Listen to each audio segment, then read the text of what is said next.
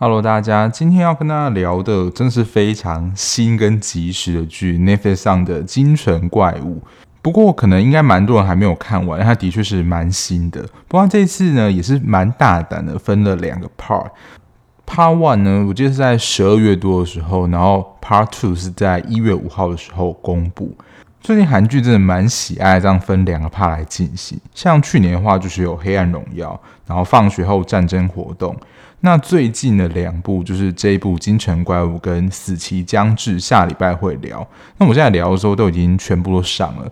不过我自己在看完《京城怪物》之后呢，我个人是认为它并没有需要分到两个 part，它其实是可以一次十集全部上。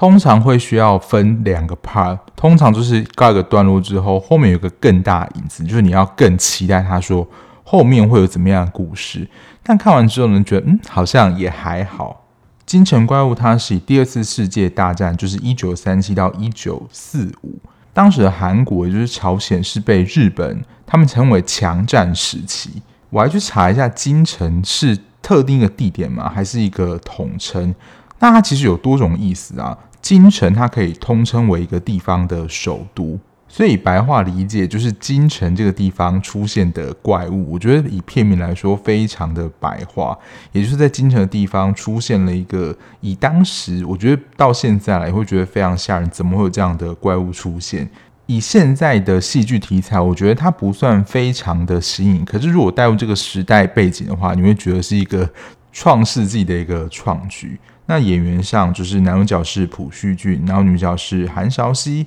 朴叙俊，我做节目三年，还没有机会聊到他演的剧，因为他演的剧都是在我做节目之前就已经先演完，而且算蛮有知名度的。最知名的角色应该就是跟朴敏演的金秘书吧，这个我没有看过，都知道他这个角色非常的红，也算是霸总的一个开端吧。还有一个也是算前面话题非常火热，但是很多人都说烂尾的离太远，这两部戏我觉得蛮可惜的，我没有跟到。我觉得以后可能有机会啦。如果听众票选的话，他作为一个演员代表作是蛮有机会被选入的。韩韶熙我觉得跟魏和俊其实蛮像的，都是一部戏之后爆红，然后后来片约大开。他一开始最知名的就是《夫妻的世界》，可是后来其实他的戏路蛮广，而且我觉得演技也还蛮不错的，包括无法抗拒的他，还有我觉得。跟这一片也会有一点点类似，有一些武打场面的。不过当时是他独挑大梁，以无之名。这一部我们之前也有聊过，因为他在这一部里面的职业角色是密探，所以的确有一些潜入的工作，你不能被就是敌军发现。不过这一部应该是比以无之名轻松，因为以无之名非常多的武打，然后你动作要非常敏捷。我觉得这一部也是有武打的场面，但频率没有这么高。不过也是要跑来跑去啦，避免被日军发现。朴叙俊演的是一个当铺老板，也算是当地的风云人物啦。就是他要什么情报，基本上他想要的，就是一定都可以搜罗得到。如果想要跟他探听情报呢，还会根据这个情报等级有不同费用。像是如果是在日本军方里面这种机密的话，就会越贵。也算是一个走路有风人物啦。这一部的编剧我是查了之后才知道。是江银庆编剧，他是《浪漫医生金师傅》一到三的编剧，所以我觉得这个品质应该是好的。他其实还有一些开创的作品啊，我觉得开创就有点像是一个导师的地位，像顺玉那样。他开创有像《夫妻的世界》、《现正分手中》。如果以这两部来讲，有一部是还蛮打中，就是大众胃口，然后另外一部就是一个离题，离得有点远。不过 OST 也是好听的。这两部我们之前也都有聊过。我觉得整体的命中率对我自己来讲，大概就是一半一半。就像我刚刚讲的，以我们现在看了那么多剧的角度，这一部的剧本其实并不能说非常的新颖，而且就像我说的，就像它的标题一样，非常的白话。我们就在聊京城里面的怪物。就是一个日本的一个长官委托张代主，就是去找一个叫做明子的女人，否则就要抄了他的当铺，大概是这个意思。韩韶熙跟他的爸爸来到京城，就是要找寻他已经找了十年的妈妈。后来他们掌握了一些情报之后，发现明子最后的出现的地方是在瓮城的医院，所以他们就想办法潜入医院。结果没想到呢，医院就在执行一些秘密的计划，大概就是这样的一个故事。这边是无雷的部分。那如果以爆雷程度有没有差的话，我个人是认为还好。我在写稿之前呢，先看一下 PTT 网友的一些留言分享，其实蛮多人都觉得其实剧情上蛮好猜的。那我在自己看完之后呢，有一些地方我觉得的确是蛮好猜的。我觉得跟主角威能这件事情蛮有关系，待会会聊到。当然还是有一些小反转，但这个反转不是会吓死你的那一种。主线也的确蛮明确的，他们就是要寻找到明子。那彩玉，也就是韩韶熙饰演这个角色，要寻找到他的妈妈。这整部戏呢，一直就是在做这件事情，没有歪到其他地方去。我觉得整体看，我就觉得中规中矩。那接下来就是会进入到一些剧情的一些讨论跟分析啦，那一定就是有雷的。所以如果你不想要被爆雷的话，就先欢迎去 N 家把这部剧看完。那看完之后呢，再回来收听，或是你想先听我聊，就是。觉得好不好看再决定要看，然后不怕被爆雷的话，就欢迎听下去喽。好的，所以这部戏其实我觉得蛮单纯的，它其实就是有单一一条线，就是要寻找明子这个女人跟彩玉的妈妈心庆。因为张太上，也就是朴叙俊这个角色，他就要避免他的财富被夺走嘛。彩玉跟他爸就是要寻找失联的妈妈，而闯入了雍城医院。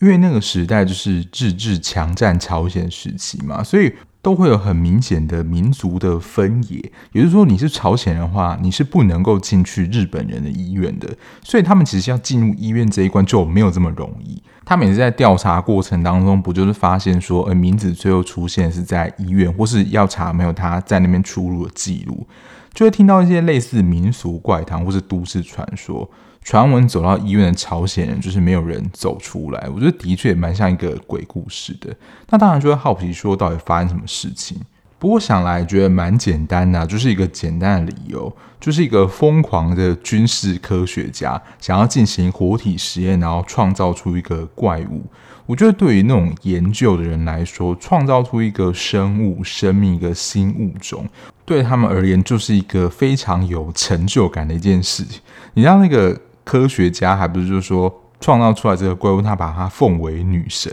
但我们在一般人看来说，这个人真的也是蛮有势的。不过对他来讲，能够走这么长的一个实验流程，然后创造出这样的一个怪物，的确在当时是一样创举。而且他就是身处一个位阶蛮高的地方，所以其实也没有人就是能够阻挡他。在当时，因为我觉得跟现在相比，也是没有什么人权的概念。这个实验你就会看到说，非常多的受试者，也就是通常是那些朝鲜人啦，他们作为实验对象，带过的方式真的是还蛮粗暴的。那还有一种就是话术的诱骗啊，就是说，如果你在这个实验过程成为这个实验体，那如果真的创造出一个什么的话，那就是为国家牺牲跟奉献。不过这个过程真的是还蛮残酷的，因为这种就是一个创新的实验，所以失败的几率一定是比成功几率高。它还不是一个非常成熟的过程，一直都在一个草创，然后要试试看的阶段。不过你看到那些堆积如山的尸体，真的是堆积如山。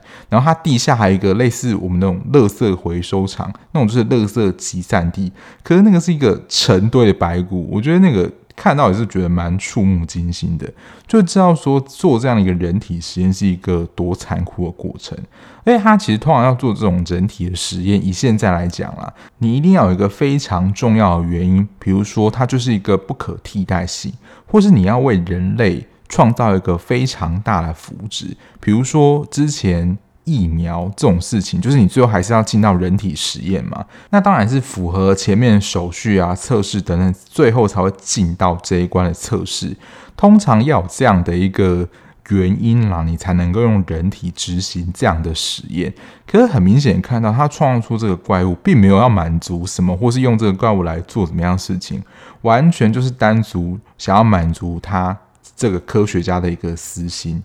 以实用主义来讲，就想说制造出这个怪物到底要干嘛？它能够有什么功能吗？能够保家卫国，或是作为对抗敌军的一个武器吗？而且不只是被他视为饲料的这些朝鲜人，因为怪物就会发狂嘛，所以他的同袍也镇不住。然后那些同袍呢，也算是成为这个怪物的肥料嘛。反正就是会觉得，就是一个疯狂的科学家一直在想要测试他的怪物到底还能够多强，他的女神到底是怎么样。其实我觉得就是一个蛮简单的故事啦。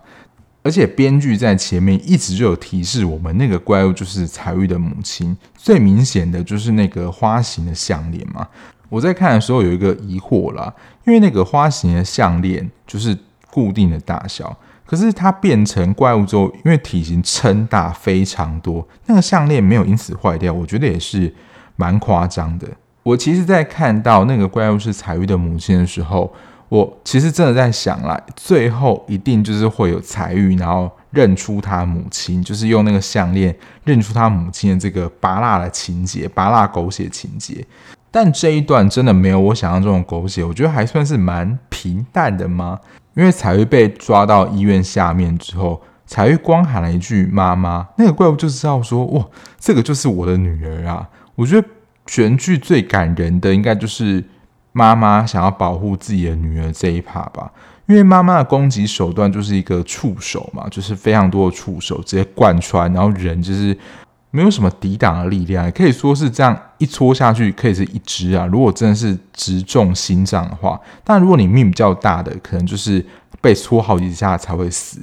除了这个攻击模式之外，我觉得也没有非常意外啦。就是保护的模式，就像我们会比喻的大树这样的一个形象，非常的你要说庞大，可以遮风避雨。当然在里面就是要挡子弹啊，然后挡火啊，什么就各种的。是当日军要攻击他女儿的时候，就是身为一个妈妈，就是要挺身而出。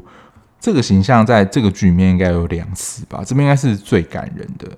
不过，因为前面有介绍他们密探的工作，就是接了蛮多案子，其实成功率是高的。我想说，哇，他们真的是颠沛到京城来寻找，就是已经找了十年妈妈的线索。当得知妈妈真的变成怪物，而且是被这些日军作为实验体。变成怪物的话，我觉得的确也会像剧情那样非常崩溃。还要强调的一个羁绊，就是他在被关那个地方是用他自己的血写下说，就是他的女儿彩玉，让他们知道说，哦，这个地方妈妈曾经在这边。不过他们能够找到这里啊，真的是还蛮厉害的。不过在看这样戏剧之后，我就觉得没有非常大的一个紧张刺激感。就是因为主角威能实在是太强了，那有这样主角光环，好像就会等同于不死两个字。不论他碰到怎么样的险境，他都不会死，或者在一些你觉得他根本没有办法翻盘的环境里面，他还是有办法可以逃出来。这一部就是有给我这样的感觉，不论是张代祖或是彩玉，我觉得他们两个主角威能都是在的。很多次的危险啦，他们像前半部。用衣柜挡住，就是他们要争取时间，让那些其他的朝鲜人逃出医院的时候，那几个残破衣柜在那么大量军方扫射之下，就是一定会被打烂嘛。毕竟那就是一个战场。就他们两个其实基本上是完好无事，只有那个可怜的当兵的朝鲜弟弟，就是在。当中就是中枪身亡，我这边有一点小狗血啦，因为就是主角完全几乎没什么事情，然后就在这边就牺牲了。然后他们逃到医院的地下不同楼层的时候，其实是有跟怪物正面交锋的，而且还不少次。其实那个触手的速度真的是应该超越了子弹速度啦。然后朴叙俊也蛮多次跟他正面对上，但都没有被攻击，我觉得是蛮不可思议的。我想，那个怪物除了自己的女儿跟丈夫外，应该是没有什么能够辨别好人或是坏人。因为即使是原本有一些朝鲜人，他是被关进去，就是那些反抗军啊，那个怪物是照插不误的。然后就是后半段，彩玉直接去枪决那个医生，那边也没有。当下被打死，我觉得也是命蛮大的。当然后来想想嘛，那个疯狂科学家就是要再一次把彩玉抓到那个怪物的面前，看他那个妈妈会有什么样的反应。对他而言，彩玉还是一颗非常有用的棋子啊。还有到后半段，其实有非常多就是用炸弹的爆炸场面，不论是炸医院啊，或是炸那个。他们吊唁的地方，大家真的都穿了烧烫防护衣吗？因为尤其是在医院地下那个，我觉得那个真的是有到核爆等级，那个画面真是做的震撼力是蛮大的。我觉得蛮像真的爆炸的场景，就是火舌会冲得非常快，你完全逃不出的那种等级。不过在看到第一部分中段的时候，我不知道大家会不会有一个困惑，就是后来朴叙俊就张代主，他不是留在那边，就是。引开那些日军的注意，让其他人能够先逃出去吗？因为他自己的人设就是，他有说过，他就是寻求安稳，想尽办法的活下去，努力活下去。可是最后为什么他会选择留下来，就是担任这个引开注意的人呢？当下我想是不是觉得有点不解？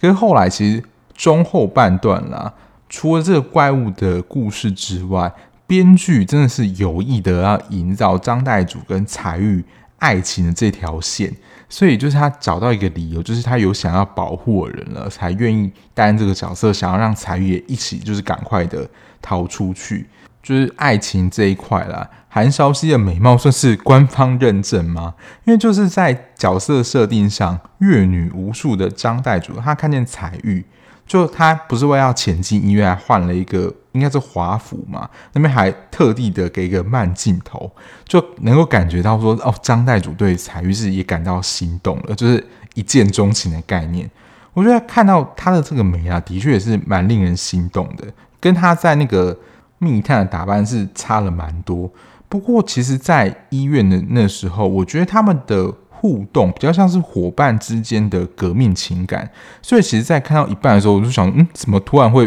跑出一些爱情的元素在？毕竟他们一开始还是一个委托的关系，要找寻那个画他妈妈肖像那个日本画家，而且真的就会想说，都已经在这么紧急的时刻，已经怪物在前面，就是要抓到你的时候，你还有时间在这边谈恋爱？而且在医院的地下室，再有。不知道何时会有日军冲出来扫射你这个场景，不会是那种粉红泡泡的恋爱场景。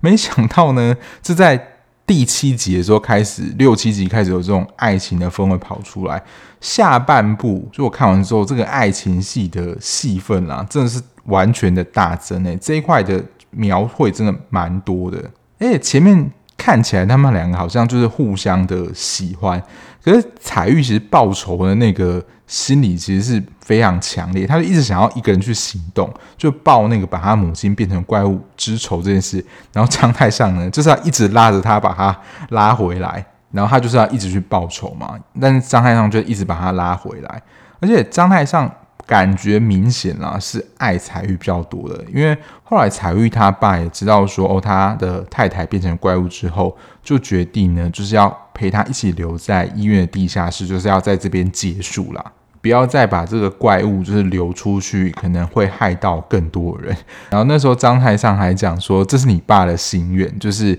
叫你跟我一起走，然后他要留在那边陪他妈？的确，他父亲有讲过这样的话。不过，在彩玉的想法里面，就想说，我要就是要全部一起把他救出来啊，不是只有我自己逃出来而已。除了男女主角的爱情戏份呢，我觉得还有一个才有爱情，但是这个也是蛮微妙，是这一部一个看似没有什么心机，但我觉得他还是那种下手会很狠的，也就是前田。当然，在第一部就是第七集后半段，他能够逃出来，的确就是前田把他算是救出来，因为他那时候的确伤了很重，而且你不可能在伤这么重的情况下躲过那些日军层层的关卡，所以是把他带出来的，而且。前田对张太上应该是有爱情的成分在，因为他那时候就已经伤很重嘛。上车之后，他就是你要说太累或伤太重，就靠在前田的，就我们像情侣会靠在呃肩上，这样我感觉是有一些情愫在？而且他其实也是没有推开的，因为他跟他的丈夫本来就是有点像是联姻的这样的关系，就是各取所需啦。两人的爱情又是各自一部分，那因为这件事会有这个惹出来，其实就是因为她的丈夫就跟叫这个明子的艺妓就是有一腿嘛，所以明子会被关到那个算是医院的地下，我觉得也跟前年是没有关系的。我觉得这边就是一个女人的战争啦，虽然说互不干涉就是彼此之间的情感，但是看在就是正宫的眼里，我觉得还是非常不是滋味。除了他跟明子之间的战争之外，他跟彩玉之间也是有这种爱情之间的战争。因为前田，我觉得应该是的确是有喜欢张太上的，因为后来杀了医生，后来就被前田他们人马带走嘛，他就变成了又再次的友儿。然后他去找张太上的时候，就告诉他说彩玉已经死了。当然，已经爱上彩玉的张太上是不可能接受这样说法，就是这样说，你就是要把彩玉交出来哦。那时候的确也是见识到张太上对于彩玉的真心，前田也才看就是说，哦，他并没有就是放弃彩玉，即使他跟他说彩玉已经死了，他没有要放弃，因为他就是要这样的说法，就是让他放弃彩玉啊，他就是有可能可以跟张太上在一起，想让他心死，就觉得说能不能够把焦点转移到他的身上。真的没有想到啦，后半段的剧情就是爱情力大开，不论是彩玉跟张太上，或是前田的这一段，而且彩玉真的是蛮倔强，他就是一直要想办法报仇，然后张太上就是要把他拉回来，当然也是有这样多次去解救他，觉得他平安无事，我觉得也是有被感动到的话，还包括说他们还约好了，如果。有一个人先死的话，就是要记住前一个人。但对张太来说，就是没有，我就是要两个都要，就是我们两个都要好好的活着。以剧情来说，我觉得就是一个平顺，或是你会觉得说，哎，剧情这好像就是这样演的，就是他们找到了名字的踪迹，然后闯入了医院，然后调查说，哦，医院原来发生这样事，然后碰到怪物，然后就是要把想要把怪物救出来，或是揭发他，就是医院里面到底在执行什么样的一个。残酷的实验，当然不能被发现嘛，或是日军方一定会灭他们口，所以的确在后面，比如说都会有一些追逐啊、跟谍报，还有逃出一些过程。整体的剧情就是顺顺的走，但也不会有太大的爆点。我觉得在剧情上啦，算是中规中矩，的确就是这样的形容。如果在爱情这一块啦，张太上，我觉得他就是一个爱最大，就想要保护彩玉跟彩玉在一起嘛。前田这个角色，他算是权力当中的冷静反派啦。比起爱最大的这样的一个特质呢，他所强调就是人性的脆弱，人性就是不可信。你在严刑拷打下，就是会屈打成招，就是会背叛你的朋友，甚至你的主子。包括罗月氏啊、贾平，他后来说就是曾经出卖他，就有点想要离间他们之间的关系嘛。不过张太祖讲这个话，我觉得完全是可以收下的。他就说他们为了生存下去，就是在那个严刑拷打之下，因为他们是真的受过那个苦。就是那个罗月氏不是还跟贾平说，如果你遭受到就是被这样吊起来啊，经过那些酷刑，如果被出卖的话，因为他自己曾经也这样嘛，他是不会怪他的。当然，你要说就是正反派两个性格的极端嘛，在剧情的部分，那有这种怪物片啊，就是还可以稍微聊一下它的美术，因为它的年代设定是一九四五年的京城嘛，但是我觉得它整体的布景呢，还有穿着，其实蛮接近现代的，因为之前有看过，就是去年的绿洲，就是薛恩雅跟张东演的那一部时代剧。其实也是有点接近五六年跟七八零年代的感觉，差不多。只是在设定上啊，我觉得蛮接近，就是日本统治的那个场景。还有刚刚提到最后就是用炸药那个爆炸那个动画，应该也是花了不少费用啊，因为医院整层的爆炸跟那个丧礼都在爆炸。然后在中后段不是有加入一些就是类似历史片的拍摄手法，就是他在中间会穿插一些历史的片段，类似一些黑白的毛片，你会觉得说好像是过去真实的事件，然后重现在这个地方。因为包括他在那个创造实验那个片段，都曾经有这样的一个画面，待会会讲到了这部戏引起的一些算是争议。还有包括最后朝鲜半岛啊，他们最后要拿回历史，就是一些历史的抗争片段。我个人是没有去求证啊，但是我觉得应该是真的，就是过去拍的一些片段。然后这部片最可怕的，其实最吓人的，我觉得不是怪物，以我们看这么多就是恶心的怪物来讲，我觉得它还算是和蔼可亲的。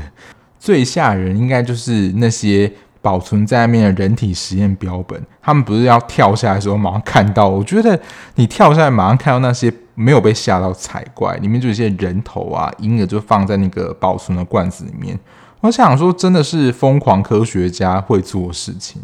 我觉得对他们而言，那有点像是一个战利品。我之前朋友要去泰国的时候，他们就说查一些点啊，泰国的确有像类似这样的人体的博物馆，他们曾经想要去那个点。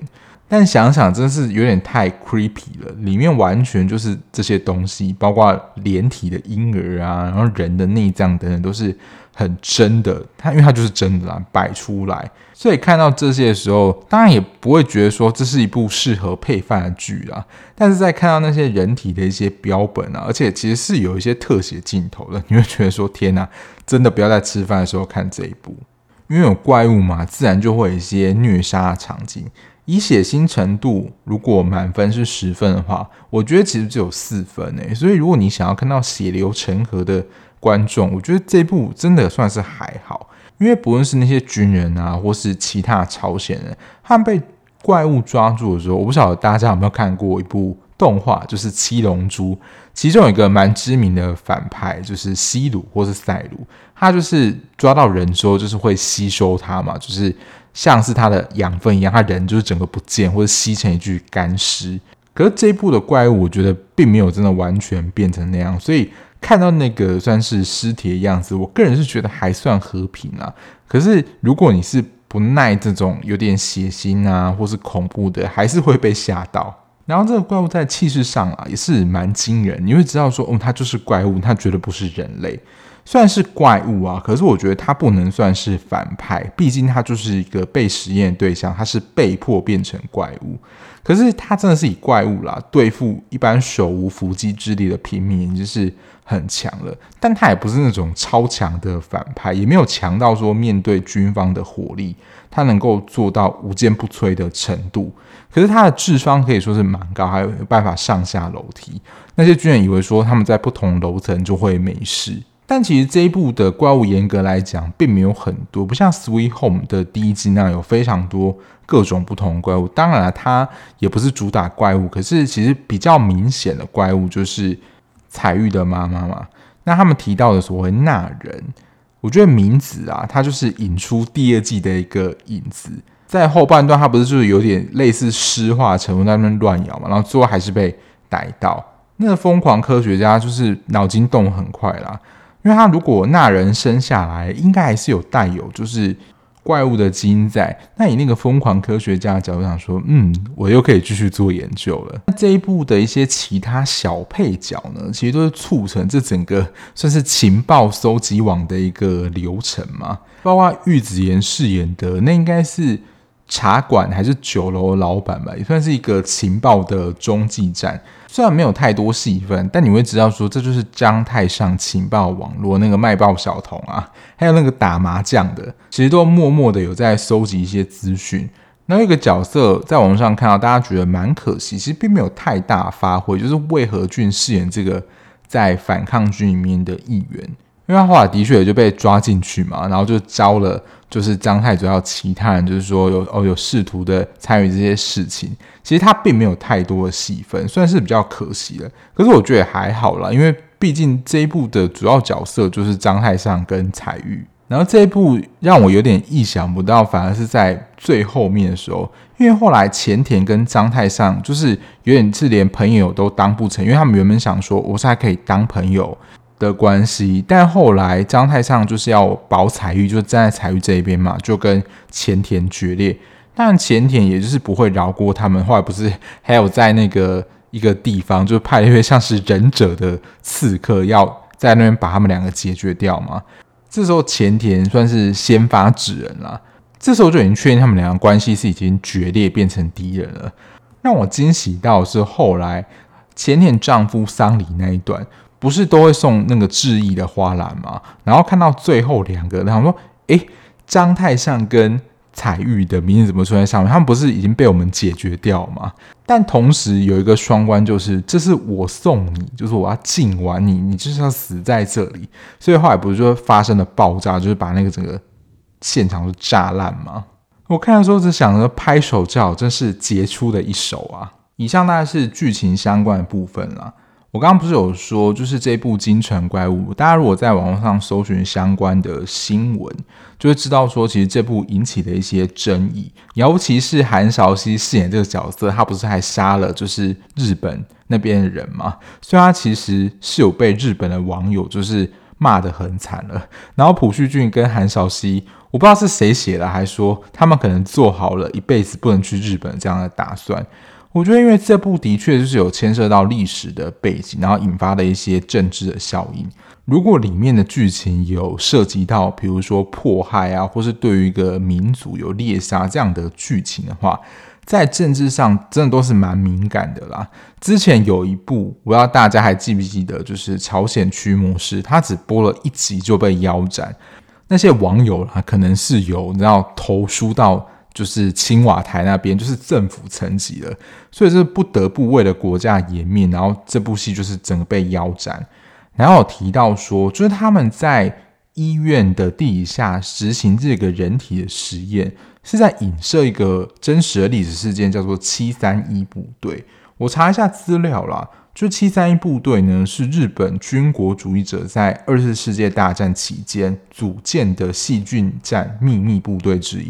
因为他在里面的确有提到，就我觉得蛮像，他们有提到什么炭疽菌啊，或是有一些孢子这样的一个会出现这样的东西，所以的确也蛮像他在讲的这些细菌战。然后为了要让这些不论是细菌啊生物进入休眠，或是要抑制他们。比较活跃状态，就会用大量的氮气来降低他们活力。然后，在一九三一年到一九四五年期间，七三一部队进行惨无人道的人体实验跟毒气实验。有学者认为，至少一万的中国人、苏联人、朝鲜人和同盟国战俘在七三一部队的试验中被害。所以，这听起来是一个非常庞大的一个残忍的实验。那对于日本的观众，特别他又是上了 Netflix，一定就会引起日本的不论是网友、民众的一些挞伐，就觉得说，为什么要丑化我们日本人？因为这的确就是会涉及到一些民族或种族歧视啊、猎杀这样子非常敏感的议题。这样子的丑化对他们的形象是有蛮大伤害了，所以我想这一部应该是很难上在日本的 Netflix 啊，只是在其他国家的网友眼中看起来，他们就觉得说日本就是做这样的事情，那日本人就觉得他们被丑化了。那韩少熙，你为什么要接演这样的戏？自然呢、啊，他们就是会把这样子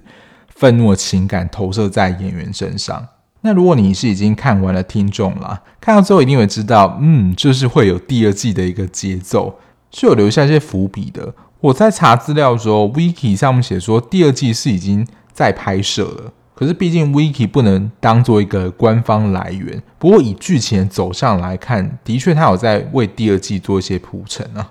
第一个就是，不过我还在想说，到底是怎么到水里的？就怪物跟彩玉不就在水中吗？就是母女两个人。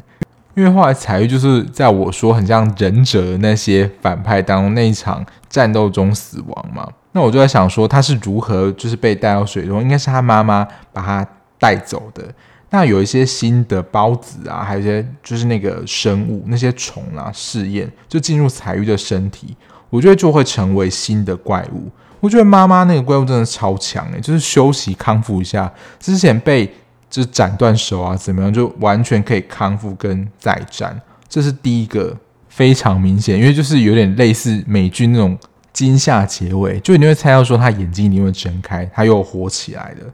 第二个呢，就是明子生下的那个纳人小宝宝会有什么样的影响，他会不会长大呢？所以那个疯狂科学家，我觉得他应该还有戏啦。第三个呢，就是明子其实也没死，他就是我说的，也是一个很强的反派，就是被那个爆炸伤了之后，他的颜面是受损嘛。他其实，在这一季有稍微的提到，就是他跟新庆之间的关系，但其实并没有解释得很清楚。我想说，如果真的有第二季的话，会解释得更清楚吗？我觉得这是在看完就是整个第一季，就是 Part One 跟 Part Two 之后。会的一些疑问跟一些伏笔啊，大概就是这个样子。整体来说呢，金城怪，我个人是觉得算是顺顺的，还 OK。当然，很多人会对就是第二 part 就是八到十集会有一些小失望啊。我觉得一部分可能是想说，我并没有想要看那么多爱情戏啊，但是在爱情戏的部分，真的 part 八到十增加了非常的多。然后其实我觉得整体的节奏也并没有非常推进，因为怪物就在那边嘛，而最后可能会有一些决战，就剧情大概就是这样。主打就是怪物，然后一点点的历史线，然后就是看一个疯狂科学家想要制造这个怪物，真的啦，不算新颖的题材，可是整体的日式的风格算是蛮强烈的，该紧张的地方算是紧张，然后谍报的部分也蛮谍报的。然后要补充一个啦，刚刚忘了讲。因为这部戏就是朝鲜被日本强占时期嘛，所以他们基本上就是语言都可以讲，就是朝鲜话，就是韩文跟日文是相通的。但其实真的最近有非常多的戏，就是这些韩语的演员需要双声道或是多声道，尤其是玉子妍啦，他基本上也要国语，然后日文跟韩语，甚至有些英文也要出现。当然，中文跟英文是插在其他戏剧的，就会听到他讲中文跟英文。那因为统治是日本人嘛，所以他们在对那些官啊或是军人讲话的时候，都是要用日语的。所以这些演员非常辛苦的，就是要背日语的台词，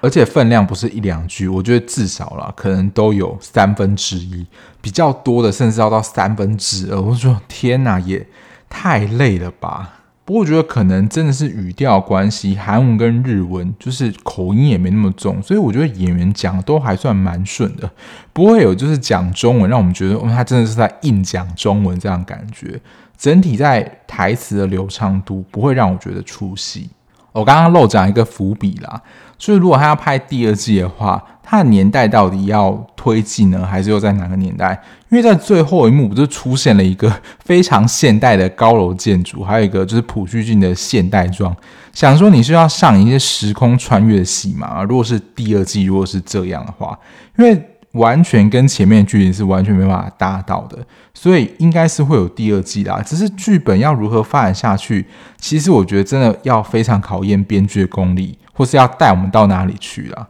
虽然说中规中矩，但如果出了第二季的话，我还是会继续看啦。之后如果真的有出的话，再跟大家聊。好啊，那以上就是今天这部在 N 家上的《金城怪物》，但到现在还是夯局啦。就我在做节目当中，它还是。持续的霸榜在第一名，我这样收看人是蛮多，应该都是冲着就是韩韶禧跟朴叙俊看的吧。好啊，那今天节目就到这边，感谢大家收听。那如果你还喜欢这样子聊 Podcast 的频道的话，无论你说任何平台收听，按下订阅键就能够比较快收到节目上架通知喽。那如果你想要了解我一些即时追剧讯息，或者想跟我聊天，或是找我的话，有什么想跟我说的或想要聊的，都可以在 IG 找到我，那我看到都会回复的。那我们就下期节目再见啦，拜拜。